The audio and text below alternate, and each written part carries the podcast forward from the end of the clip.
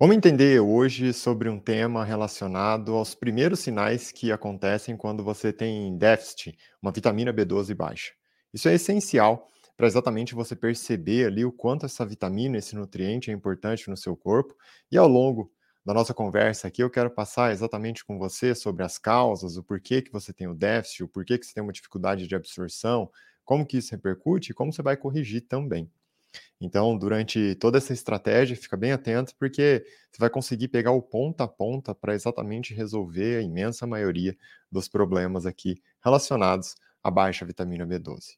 Quando uma pessoa, então, tem uma queda desse nutriente no corpo, ela apresenta sintomas como cansaço, falta de energia ali, aquela falta daquela tração quando ela começa o dia, né? Uma dificuldade para acordar, uma memória que está mais frágil. Tudo isso aparece secundário à queda da vitamina B12. Lembrando que esse nutriente ele é essencial para itens muito importantes no corpo, como a própria produção de energia, como eu citei, a divisão né, do material genético das células, então ela acaba influenciando no corpo como um todo. Sintomas também relacionados ali uma qualidade da pele que fica um pouco pior, a queda de cabelo, também podem ter uma conexão bem direta com a baixa vitamina B12. Todos esses conceitos, eles estão relacionados a exatamente os primeiros sinais quando a pessoa tem uma falta desse nutriente.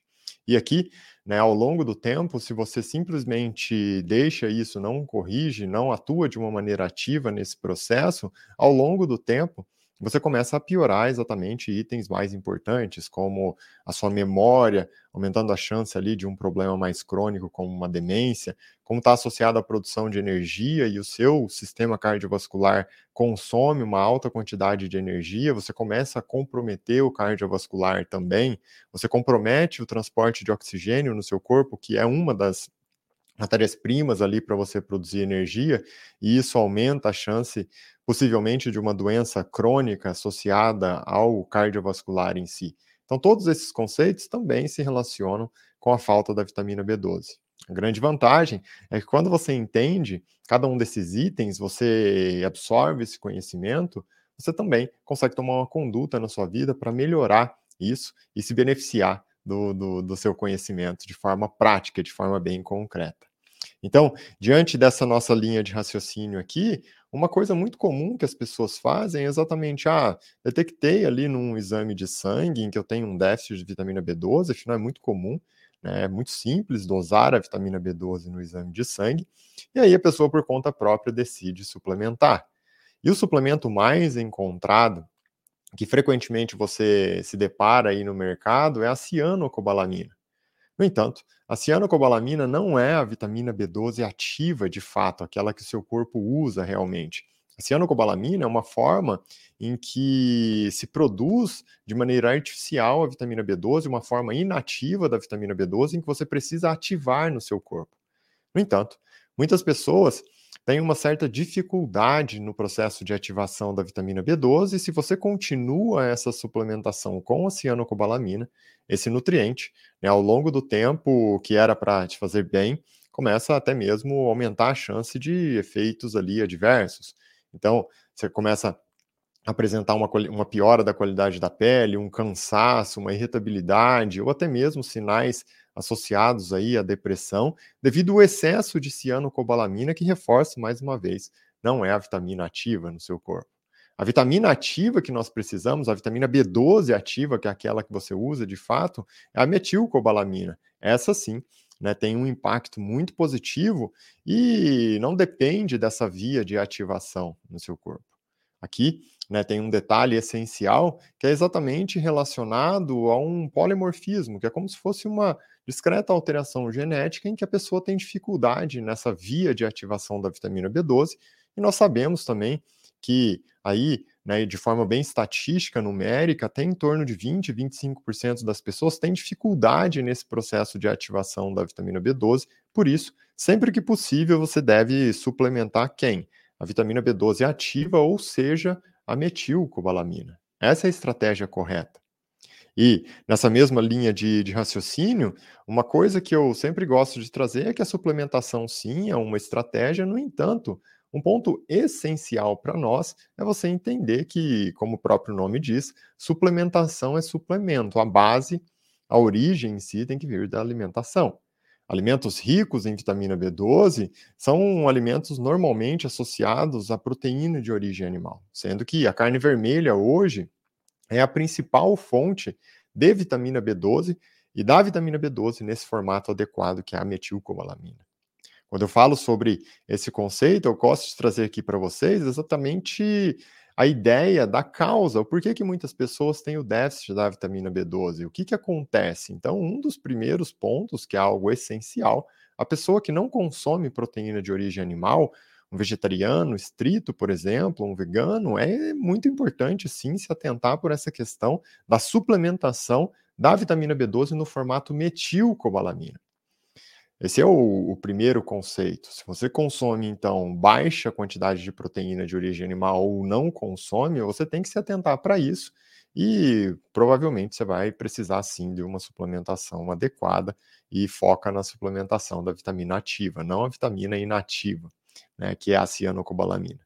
Além disso, é, Para você conseguir absorver a vitamina B12 no seu corpo, você precisa ter uma boa capacidade de digestão dessas proteínas de origem animal, e nesse caso, o seu estômago tem que ter uma boa capacidade de produção de dois itens: o ácido clorídrico, que ativa as enzimas lá no estômago para quebrar a proteína de origem animal e liberar a vitamina B12. E além disso, você precisa de um outro item que o seu estômago produz, que é o fator intrínseco.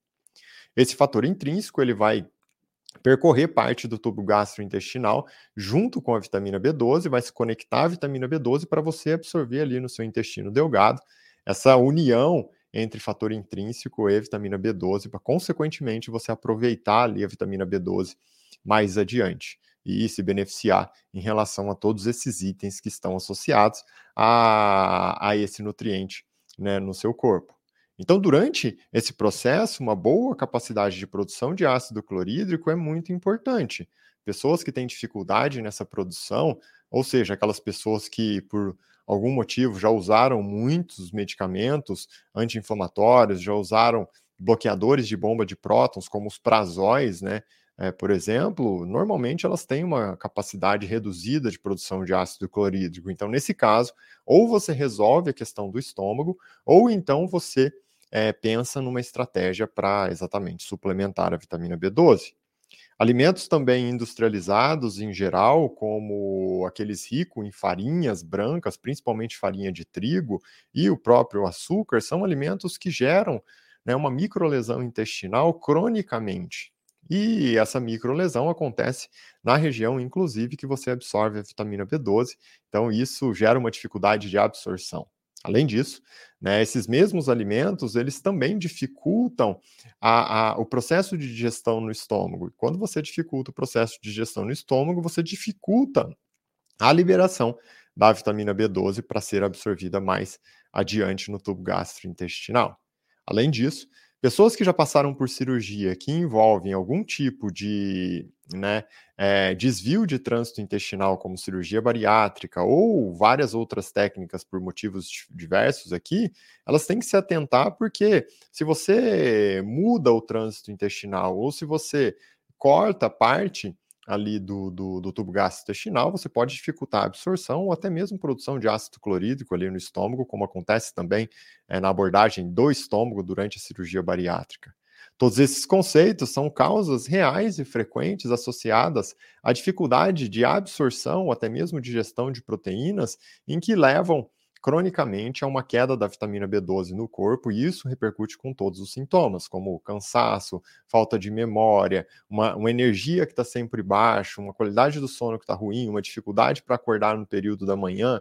Cronicamente, isso impacta ali a saúde cardiovascular, impacta a saúde mental, aumenta a chance de demências, aumenta a chance de ansiedade, depressão. Tudo isso tem sim um fundo relacionado ao déficit de vitamina B12. Então, ao entender todos esses conceitos, você é, coloca, consegue ali colocar em prática boa parte deles dentro das suas possibilidades e, consequentemente, você vai se beneficiar de uma maneira concreta e simples, gerando um grande impacto na sua saúde. Afinal, a sua primeira riqueza é a sua saúde. Até breve, pessoal!